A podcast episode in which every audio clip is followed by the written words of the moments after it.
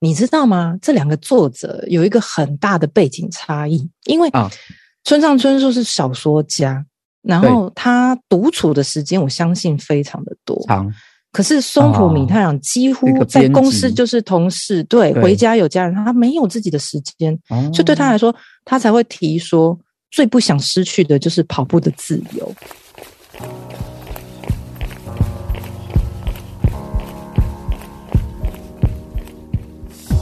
跑步是为了看见更多风景和改变，跑步是为了感受更多平静和愉悦。不管你是为了什么而开始，加入我们，先跑再说。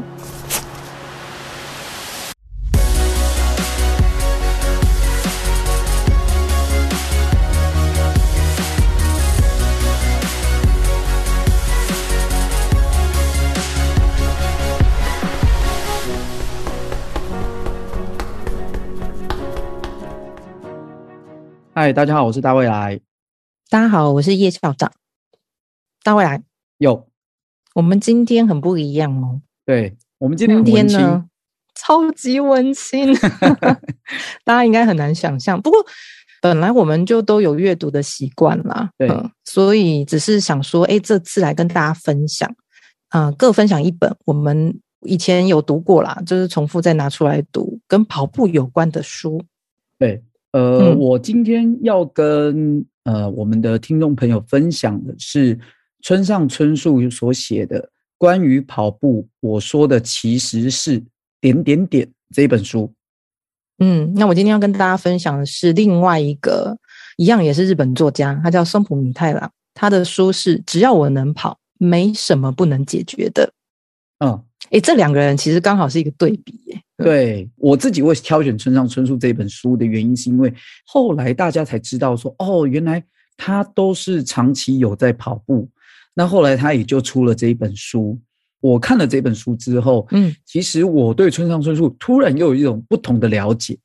那分享这一本书，我觉得对于有跑步的人在看这一本书，一定都能够跟我一样，常常在很多的。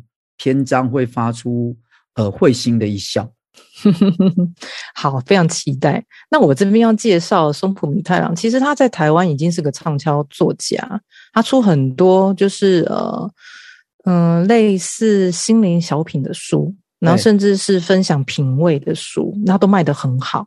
嗯，那后来就是有一年二零一八年的时候，就突然发行了这一本《只要我能跑，没有没什么不能解决的》哦，我就突然因为。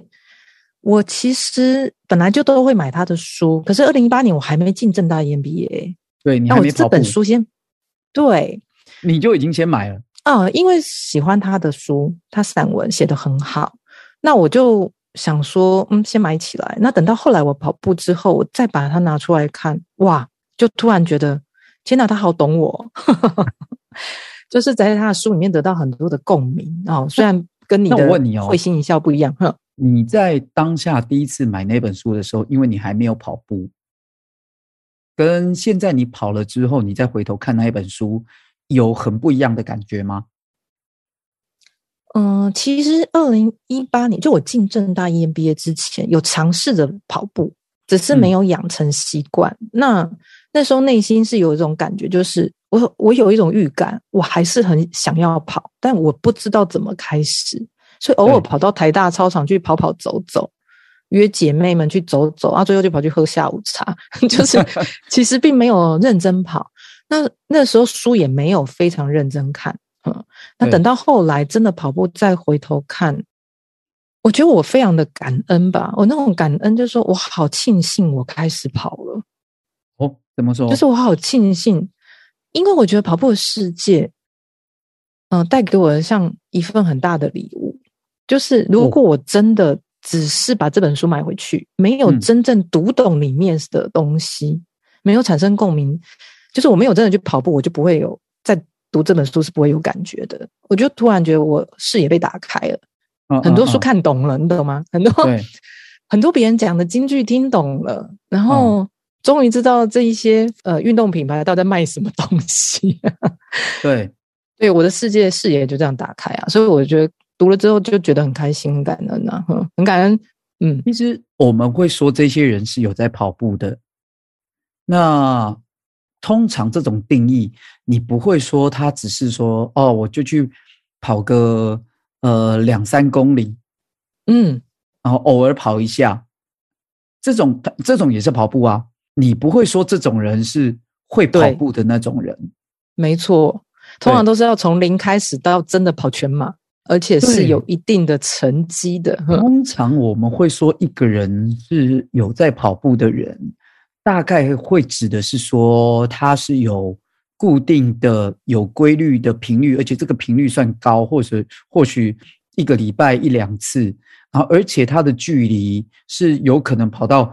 五公里以上、十公里以上，甚至更长，嗯、然后有去参加过，不管是半马还是全马，甚至是全马，马有这样的经验的人，然后而且一阵子，还不是说两三个月，可能就是好几年哦，呃，半年以上，嗯，你才会去说这个人是一个哦有在跑步的人吧。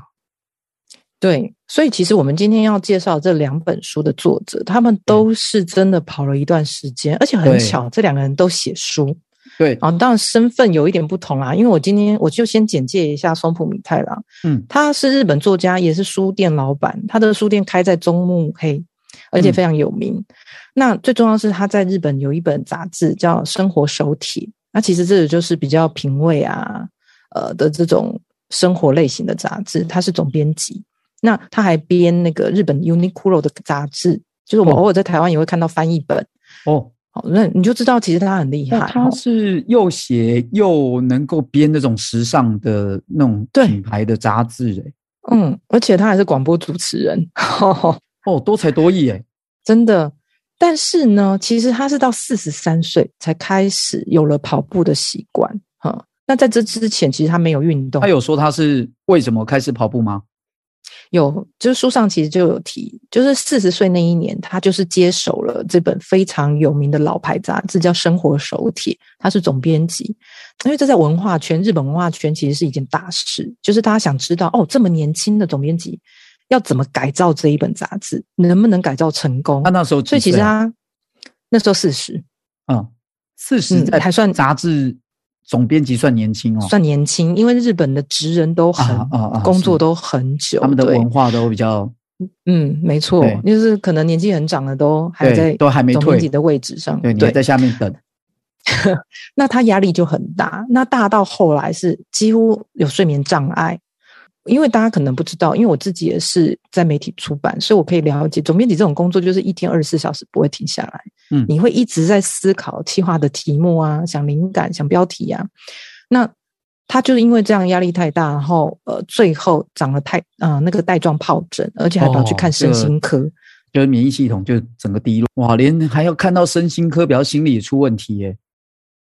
真的，那他不想吃药。可是他又想要找到一个可以消除压力的活动，哦、所以他那时候突然是脑子闪过一个念头，就说：“哎，去跑步。”嗯嗯，所以因此他就真的决定说：“哎，那我就试着要去跑。”可是不过很妙，就是吼，因为他也没有跑步的训练，他就没有跑步的鞋子，只穿一般的衣服，也不知道慢跑是什么，就开始就单纯的只是想要让身体动一动，然后。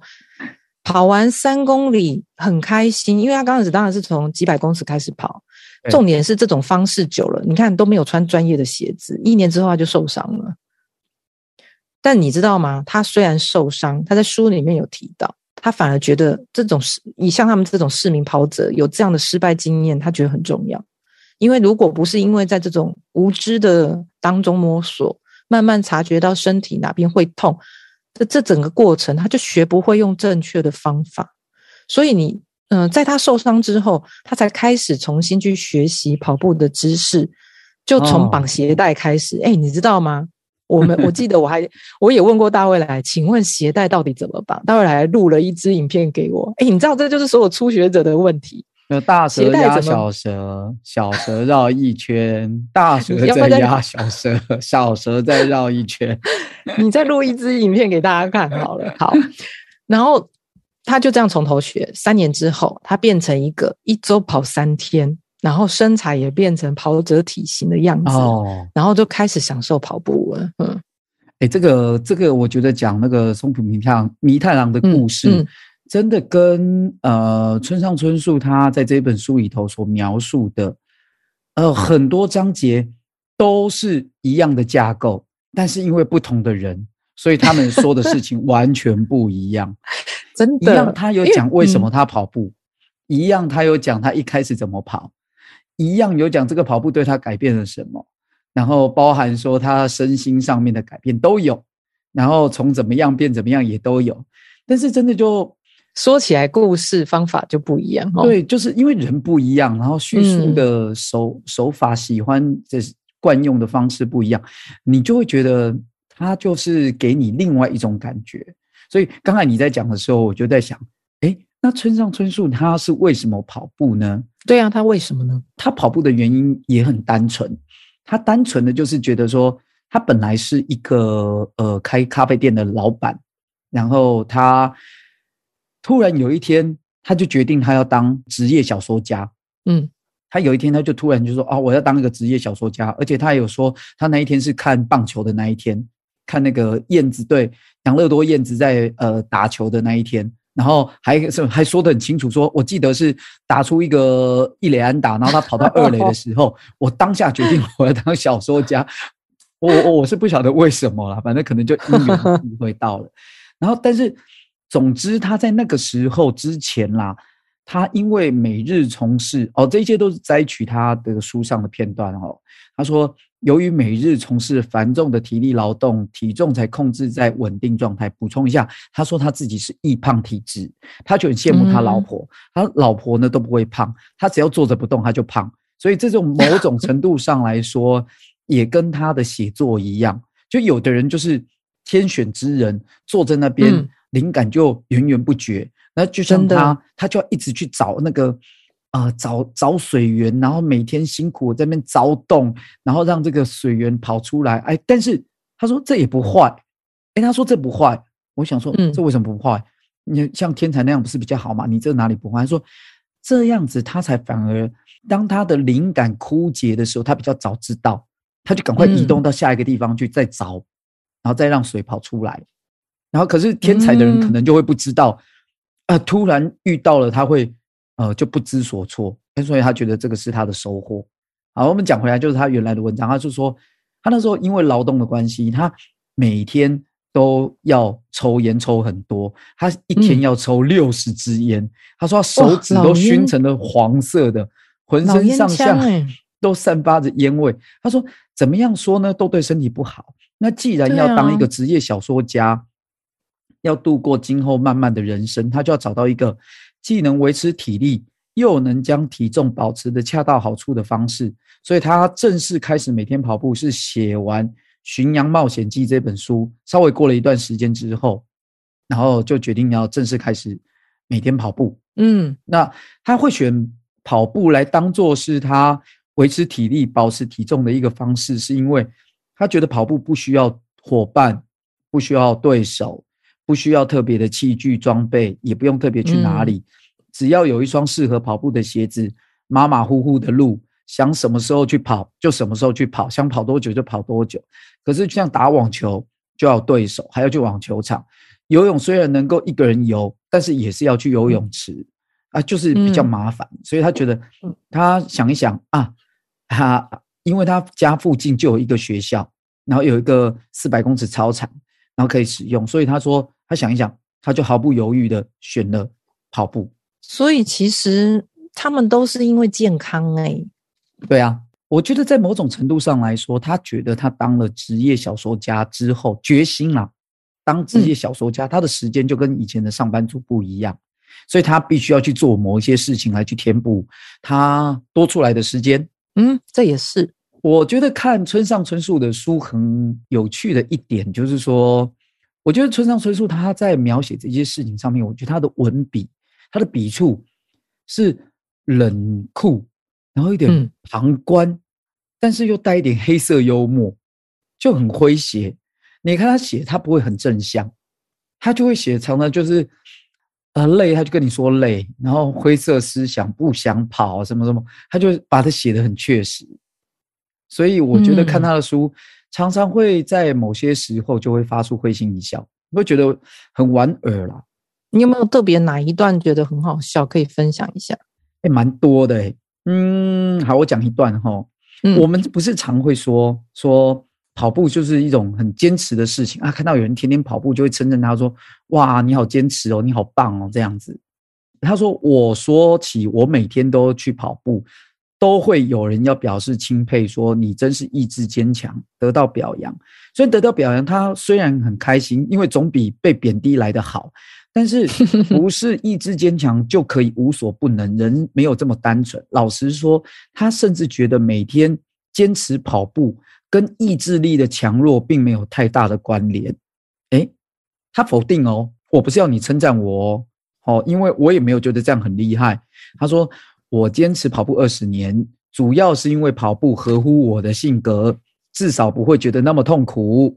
那人生呢？喜欢的事情本来就是可以坚持下去。那如果你不喜欢，你是怎么样都坚持不了的。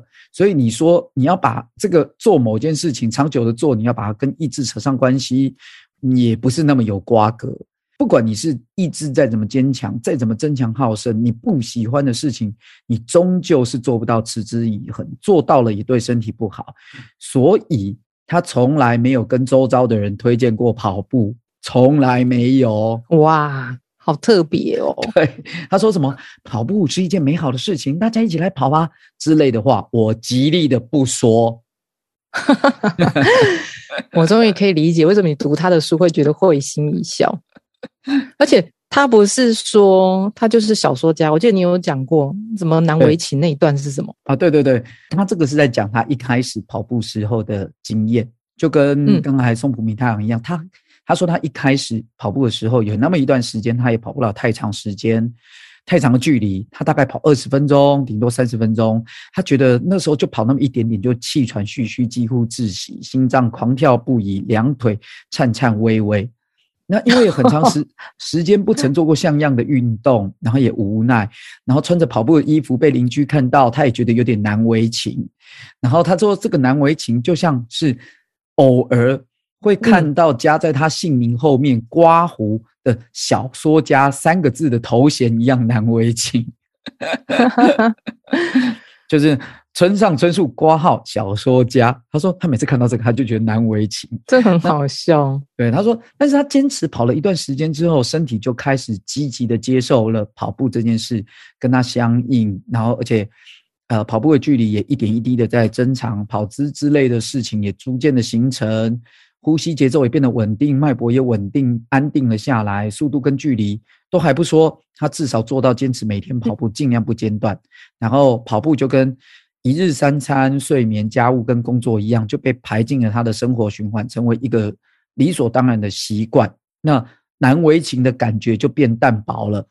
然后，所以他去体育用品店会买跑步的鞋子、买运动服、嗯、买表，然后甚至买书来看。然后他就慢慢的变成跑者了。我跟你讲，我真的对村上这一段很有感觉，因为啊，我认识你的时候，你就已经是全身上下都是专业运动品的人。哦哦哦，但是像我才刚开始学跑步，我就要买鞋子，然后后来还要买手表。那你知道，我记得一刚开始啊，就是看着你们都穿着超短裤，就想说哇，也太尴尬，这也太短，飘裤为 为什么要穿这么短的飘飘裤？对，就像刚开始的时候会觉得很不好意思啊，第一次穿着短裤，然后在操场上，我就觉得很难为情嘞、欸，真的嗯嗯嗯，我想说好害羞哦。可是等我真正呃开始习惯了，我就发现其实。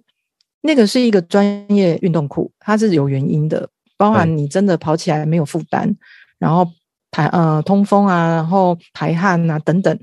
其实一刚开始那种难为情，真的就是一种，诶，我真的穿上去我就变成一个跑者吗？然后这就是你大家会穿的衣服啊。对呀，原来鞋子都是要这样子啊。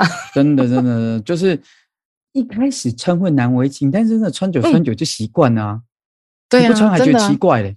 你你现在再回头看那些原本你会穿的衣服，就哦天哪，我才不要穿那样出去嘞。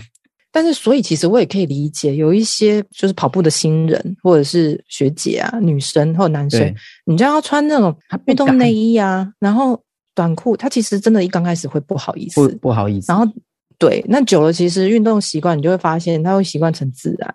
我觉得每一个人都有这个过渡期啊。那其实，在松浦弥太郎的书里面也有讲到，一刚开始他跑步的时候的那种状况。嗯，比方像我记得我第一次跑步在小学吧，我跑完一公里，我就觉得非常的高兴，嗯，很有成就感。那松浦弥太郎在书上他也有提到说，他是一刚开始第一次跑步，他就是完全跑不动的状态，但是他还是每天。嗯，完全跑不动。我相信就，就他就是刚开始跑三百公尺就精疲力竭啊，他这样写 三百哦。好，后来他中间不停顿 跑五百公尺，甚至可以跑一公里，然后慢慢的距离就开始拉长。那他发现呢流一身汗，真的起点蛮差的呢，真的起点很差，可能比村上还差。他说流一身汗真的很舒服，不过跑步还是很累，真的很痛苦。不但跑步的时候很喘，跑完还会肌肉酸痛。哎，这真的是新人会讲的话。如果有人问这样跑很开心吗？我只能说不觉得开心。但是我知道，即便如此，也不能阻止自己想跑步的本能，因为我知道这对当时的我而言，我必须跑步。如果不持续跑下去，就无法彻底解决问题。我的身体发出这样的讯息，我就要遵照身体的语言，每天去跑。我大概花了一个月的时间，才能用一般的速度，毫不勉强的跑完一公里。在我能连续跑完一公里之前的那一个月，不管是雨天还是工作很累的日子，我都坚持每天跑步。哦，公里，嗯，他认真，真的很认真啊，练了一个月，然后就为了要跑一公里。真的，其实我觉得哈，一刚开始我的经验也是，欸，就是走的都可以吧，这有什么坚持啊？你。你当然，你的那个基期太高了，你不懂的啦。你不懂第一，我那个时候小学一圈三百，我跑完一公里要跑三圈，我都觉得很难呢、欸，很难想象。再怎么慢都都没办法吗？可是我跟你说，真的是每天晚上我都去跑，然后三圈完之后我就可以六圈，然后九圈，就这样子一个月的进步，其实是到最后可以跑三公里。对啊，你就会发现他。他嗯，他这样子努力这么久，只是要为了跑一公里哦。我觉得他当时的身体状态应该很差，嗯、就是特别差。嗯，重点是他后来已经可以跑全马四小时完赛。哇，那真的是很厉害诶。他这样子这一路真的很坚持诶。那村上呢？一刚开始呢？其实我我我觉得村上哦，他这一本书哈、哦，好看的地方就在于说，他用了很多人生中一些很。值得记录下来的片段去写。那他刚开始，他第一次跑四十二公里，嗯，不是去参加全马哦。那参加什么？他呢是受到这个呃希腊的旅游局的主办策划，邀请他去希腊一趟，写写相关游记。哇！他就去了雅典。哦，嗯，这就是奥运的，就是马拉松的路线嘛。马拉松的路线嘛。嗯嗯。然后呢？本来就跟他说啊，那因为他那时候刚在，就是就是已经成为一个跑者了，那只是说还没有完全跑过全马这样子。然后他就说，哎，希望他们可以来这边，然后跑跑看，然后跑上一段，然后呃拍拍照片，然后帮他们写个那种游记这样子，让他们在世界上做行销。然后他就很好笑，他说，嗯，且慢，为什么非得是一段呢？为什么不能我就让我从这条路线从头跑到尾呢？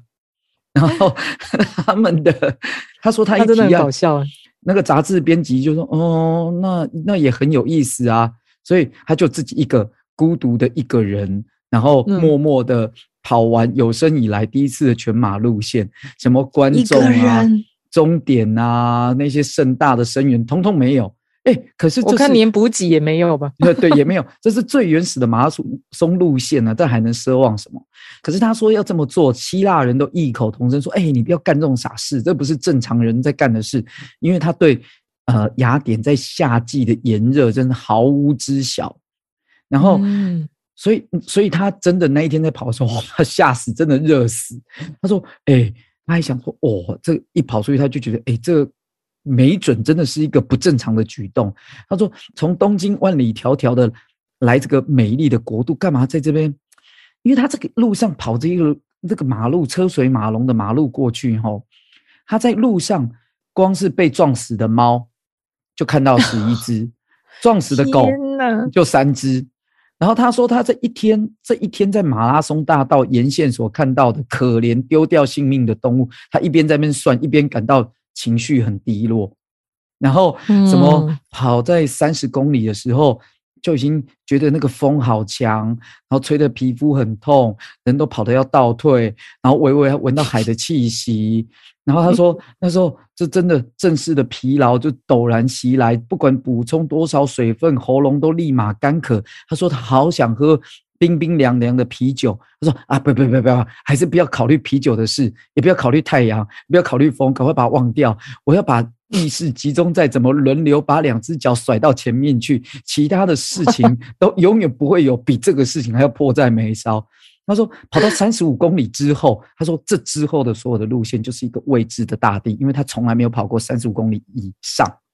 然后他跑到三十七公里的时候，他真的深深感觉到一切都令人厌烦。说：‘哦，好烦哦，我不想再跑了。’他说他不管怎么想，他觉得体内的能量都耗尽，那个心情就像空空如也的汽的油箱，还还必须强迫要继续行驶的汽车。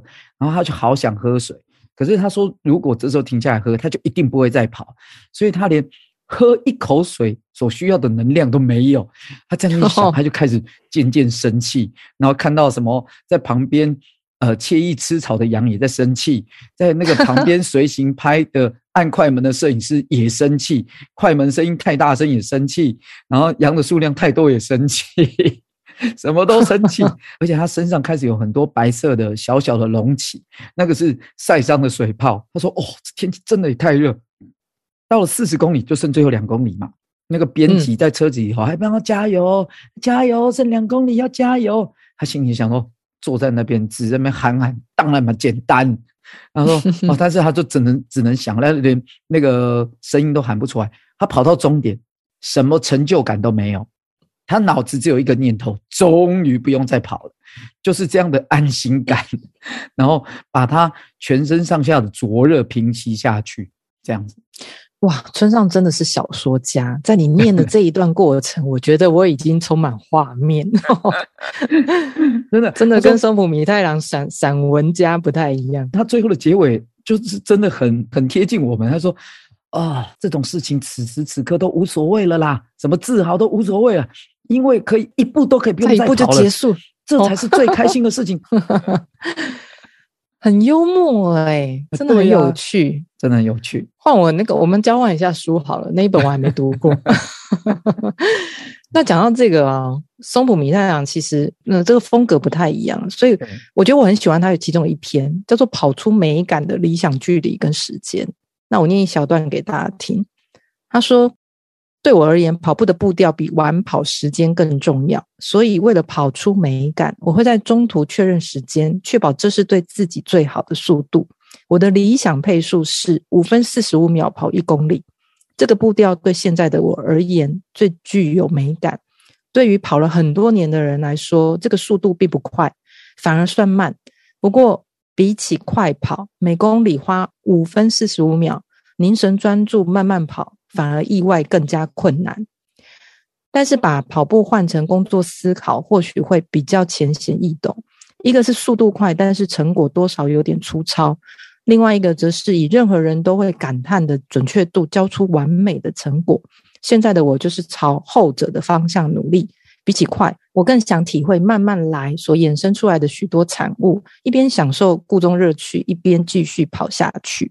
嗯，哦，我觉得他比较像是在享受跑步，所以我觉得我我常常很喜欢说，我跑得很开心的那个速度。嗯嗯，嗯，就是如果我没有比赛压力，其实对我来说，像五五四五三零这种，也是我觉得跑起来没有不会太喘，然后对又可以跑得享受风景。那这种跑法。哦，真的会让一整天心情超好诶、欸。其实我觉得，你看，我们本来这一集哈，只打算录个半个小时。嗯、我觉得这两本书里头都有很多很多值得推荐给我们听众朋友。所以我们应该再录一集吗？我觉得这两个人哈都是有名的作家，嗯、对，真的。然后他们可以把我们大家都一样经历过的事情啊，当然也有一些他自己的故事。哦，例如说像他像村上春树这样子去呃什么雅典跑步啊这一类的事情写出来，相同的一件跑步的事情，透过他们这样优美的笔触或是独特的笔触去描写，就像你刚才讲，就是说，当你有自己也有过跑步的经验，然后你再来去看这一本书，看他们写，哎，你就会有一种不同的感受。真的，而且其实，嗯，有时候我们从别人的人生里面可以反照自己的生活啦。像我刚刚不是提到松浦弥太郎，他其实那本杂志发行给他造成很大的压力。可是你知道吗？其实他跑步之后，那本杂志后来起死回生，而且销量稳定成长。嗯嗯，也等于说，其实他跑步之后，他的生活，他在工作层面也开始有了全新的改变。嗯，以后。出了这些书，然后加上那本杂志的成功，就他变成一个非常忙碌的人。那即便这样，他他更坚持把生活安排的非常规律，就是坚持每天一定要有两个小时的时间是属于自己的，尤其是跑步。嗯，对，所以我很喜欢看他这本书，当然也是因为我觉得自己会投射啦，就是自己的工作状态，其实有时候很需要放空。那松浦弥太郎有没有提到说跑步对于他的写作有什么帮助吗？有啊，像嗯，他在有一篇文章里面就有提到说，跑步会甩掉很多东西，只留下部分在脑袋里。嗯、虽然也不是每次都带着问题跑步，但是每次跑完之后留在脑袋里的东西，会成为我工作上的动力或灵感。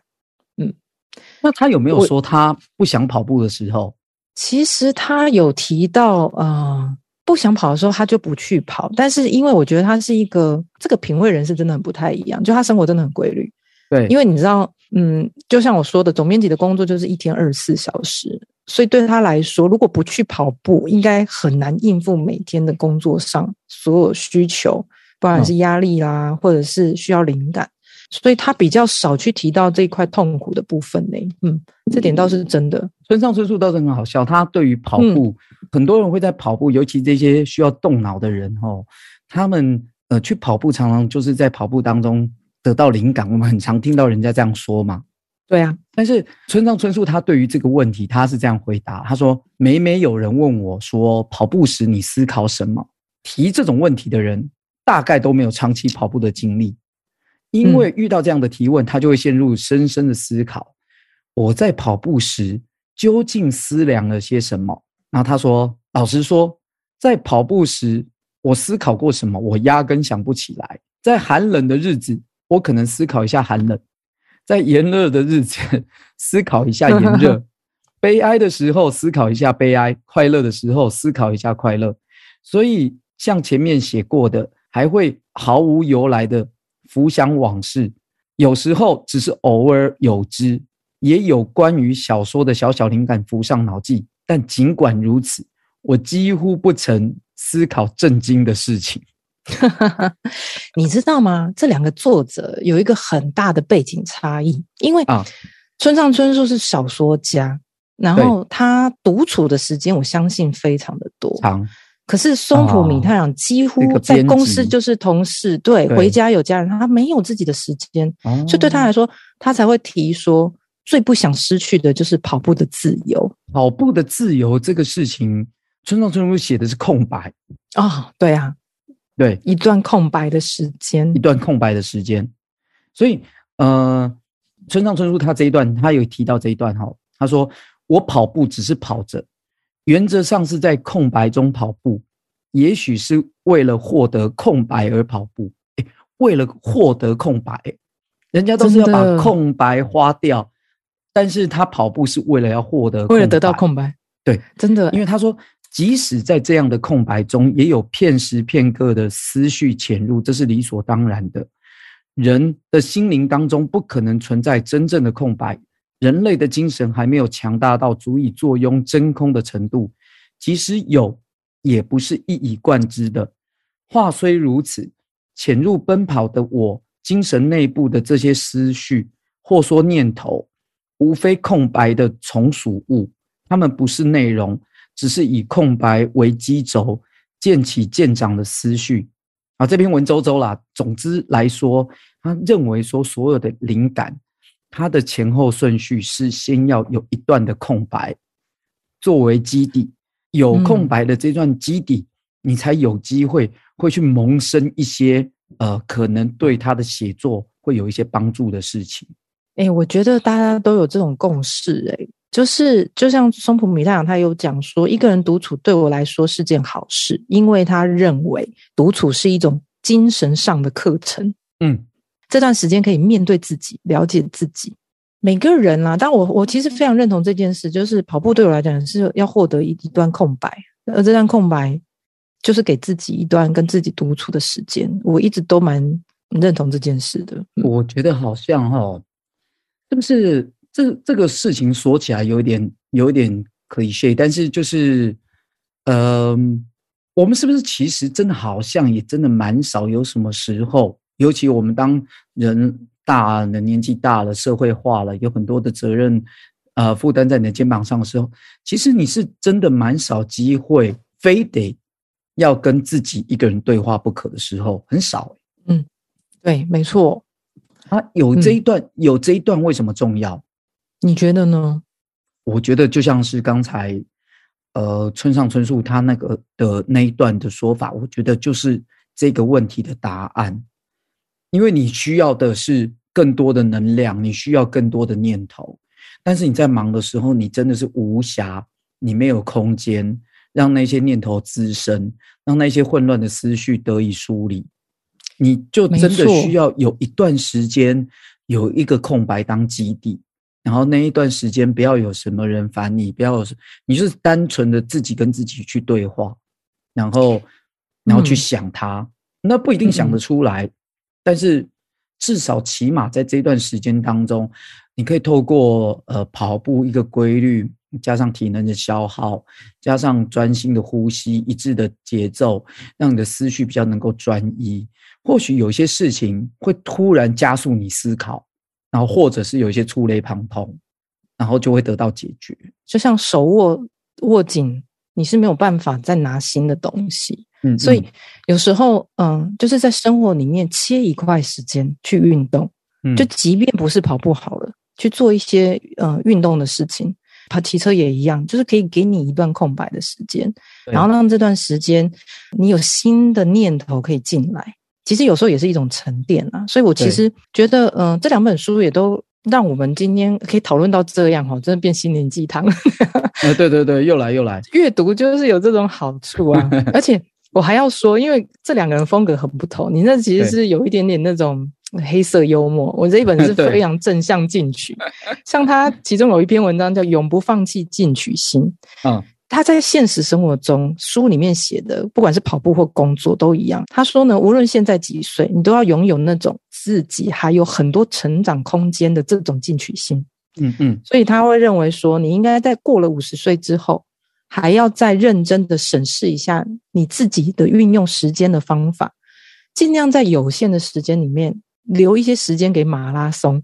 他写马拉松哦，他说，因为跑步为我的人生带来莫大的好处，因为跑步让我充满，我可以用长远的眼光来看自己一定会产生某种变化的希望。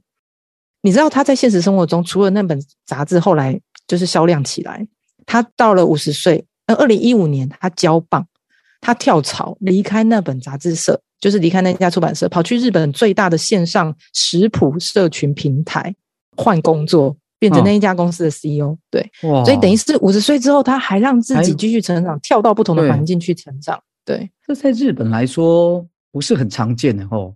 对，真的。对啊，一要有勇气啊，二其实就是五十岁你等于转职诶。对啊。嗯，这是他。你如果没成功，你就是中年失业呢。嗯，没错。所以他说到，他也做到，啊、就是他真正在他的这十年的变化里面，嗯、就是他有这一股勇气跟这个面对这个变化的这样子的一个信心也好。因为我觉得跑步有时候也让人信心是一天一天增加的。对，那你在跑步的那个成就感也是。哦、所以，欸、跑步真的，你跑得好，或者跑得持续，你的自信心也会一点一滴的在一直在累积。哎。真的，而且我常觉得，就像你也讲过，嗯、其实一个有运动的人，他对自己的形象其实是会特别的，呃，怎么讲，会更有自信。会哦，因为你在外表上就会有明显的改变，比如说身形上、肌肉上，你就会有一个呃体态美。你有体态美的人，呃，通常不管是肌肉比较紧实啊，或者说比较有形状啊，嗯、你就会比较有自信，这是这是绝对的，真的。而且不只是体型诶、欸，我觉得就是精神状况好，嗯、然后呃，整个的那个会比较有活力。对，在某种程度上来说，你会比别人感觉更有攻击性。可以这样讲吗？哦，可 以可以，这个形容词很好。对啊，就是会让人家感觉你是一个，就是即使你你不是真的要攻击别人，但是你会觉得这个人就是一直散发着某种那种逼人很有活力呀、啊，逼人的气势这样子。对，他就是有一股气场，然后很有活力的样子。嗯，对，而且我们讲的这两个作者也因为跑步，其实他们的成就更好啊。啊，对啊，对啊，对，他们的在自己的专业上。能力上也都表现得更好，或许是间接的关系，但是就是说，我觉得间接关系有就是健康啊，对。对嗯、但我觉得就是对我自己来说，我觉得念这一本书，或是说从这一本书上面所得到的，反而是有关于跑步之外的。嗯，为什么？因为啊、呃，就像是我们开始就是经营这个 Podcast 频道一样嘛，哈，就是。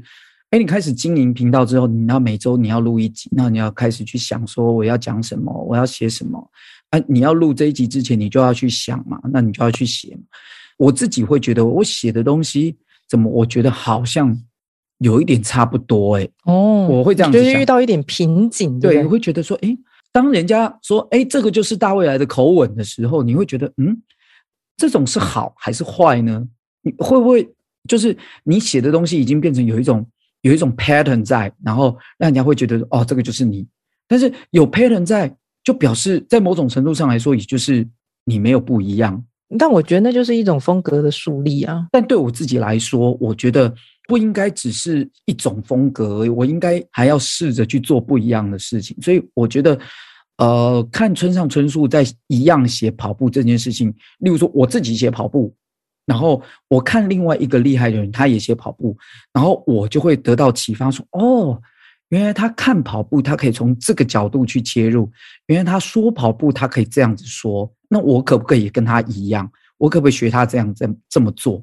诶，如果我学到了，我就是跟原来的自己会有一些不一样。这个是我看，哦，你太上进了。也不是，因为你很，你不能习惯说啊，我每次写都每次都写的很像啊。你自我要求好高哦，听众有没有发现？对，不是啦，就是你脸书上的读者们应该都没发现。欸、真的，我我前几天才有一个有一个学长，他就突然很认真的问我说：“哎、欸，学长学长，我有看到你写戈壁的这一篇文后，我最近不是发了一篇戈壁的文嘛？嗯，就是我们戈壁十年嘛，然后我发了一篇戈壁的文这样子，然后你他他只好奇问我说：你这个是怎么写的？”是有什么像电影这样分镜这样写吗？这样子，对。然后我就大概把我怎么写，就是先把一些呃结构，我先把它写出来，然后结构去做一些排序之后，然后再去把一些呃肉把它装进去，这样子，这样子写，他就恍然大悟说：“哦，原来这个还可以这样子写。”哎，我我突然就想到，哎，对。这个表示说，有的人他会觉得他对他自己写的东西，他没有好好去想过他可以怎么写，或者是说他写已经很习惯这样子写了。那但是能不能有一种不同的写法出来？嗯、那就要回到说，你可不可以有一个一样的基础、一样的东西，不同的人来写？那你去看别人怎么写啊？因为你们是写相同的东西，那你看人家这样子写，你就知道说，哦。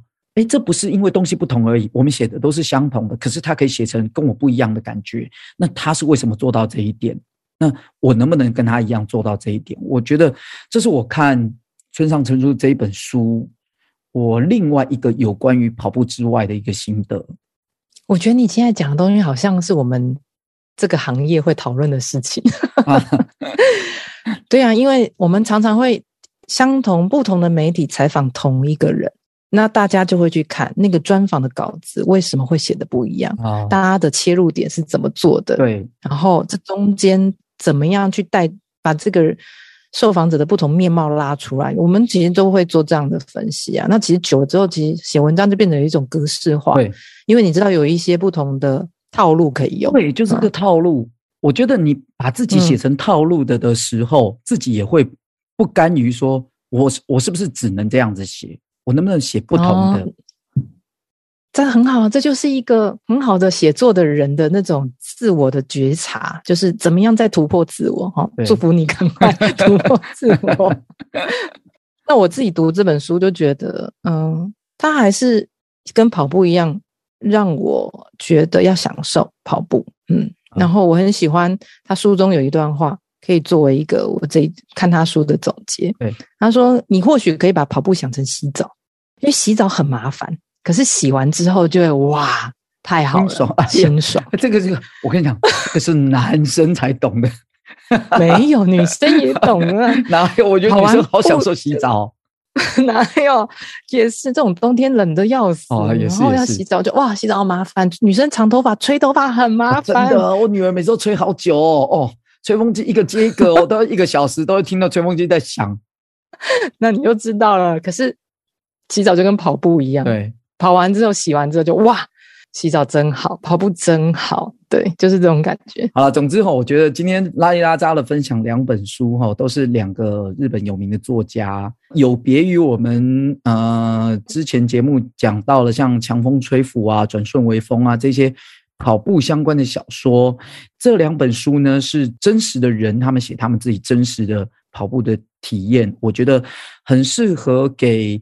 啊、呃，我们的听众朋友在跑步之外，我想看一些比较真实的，都可以去看看。那看了，我相信一定也能跟我跟校长一样，都有呃不同的启发。好，那接下来就进入我们的本日金句。那那就我先讲好了，好你先讲，就是引用松浦弥太郎的书名。对，只要我能跑，没什么不能解决的。这么神奇？真的，我觉得这句话，嗯。其实我觉得，等大家读完这本书，就可以理解，跑步其实它就是一个自我探索的过程。那不管是对你自己的内心啦、啊，然后思想啊，跟你的意志，你可以去挖掘。所以，嗯，你在这个过程，你会面对比较诚实的面对自己，你也比较能够诚实的去面对问题。有时候有些问题不能解决，就是因为人会自欺欺人，或者是呃，你你被太多的事情。杂讯混淆，那跑步可以运动，可以帮助你，让你去有那个机会得到一段很干净的时间，然后让你可以沉淀。这时候真正新的东西才会进来。那这个时候你就会也许会多一些灵感，然后跟一些解决问题的方法，突突然会有一些念头进来，嗯嗯，然后让你能够去面对问题。所以我觉得他书名其实就把这整个跑步带给他的。这一生目前为止的改变做了大总结。哦，嗯，真的，这个有遇到问题的人，当透过了跑步，然后有被跑步稍微的治愈了一些时候，再来回头看这一句，应该都很有感哈。真的，村上春树的他用的这句话叫做 “Pain is inevitable, suffering is optional”。那他翻译就是痛楚难以避免，而磨难。可以选择，意思就是说，嗯、跑的时候痛苦是一定的，嗯，但是你会不会觉得苦，那就是你的选择。哦，好哲学哟。他自己是这样说，他说跑着跑着就会觉得，哦，真的好累哦，哦，我真的不行了。他说，好累就是无法避免的事实，它是事实嘛。但是，嗯，没有办法去改变。我不行了。是不是真的不行？是本人自己裁量。好累不一定就真的不行。我不行了，我当我想出我不行了，也不是真的不行。你只有停下脚步的时候，才是真的不行。但是你要不要停下脚步呢？是你自己去裁量做选择。对，他说这两句话简洁了归纳马拉松比赛最重要的部分。哦，痛苦。我觉得村上真的是很会讲，但是磨难可以选择。他真的很会讲，啊，真的真的。我觉得你可以好好研究一下他的书，好不好？写出他的风格，写出他的风格，变村上大未来。哎，这个名字不错。好了，那以上就是我们的节目。那先跑再说，每个礼拜二早上五点在各大 Podcast 平台准时播放。那大家可以透过我们的线上连接，然后收听，或者是到呃，就是各大 podcast 收听。那如果大家要跟我们互动，可以到我们粉专跟我们互动，好，留言啊，嗯、留讯息啊，私讯给我们都 OK。那我们先跑再说，就下次见喽，拜拜，拜拜。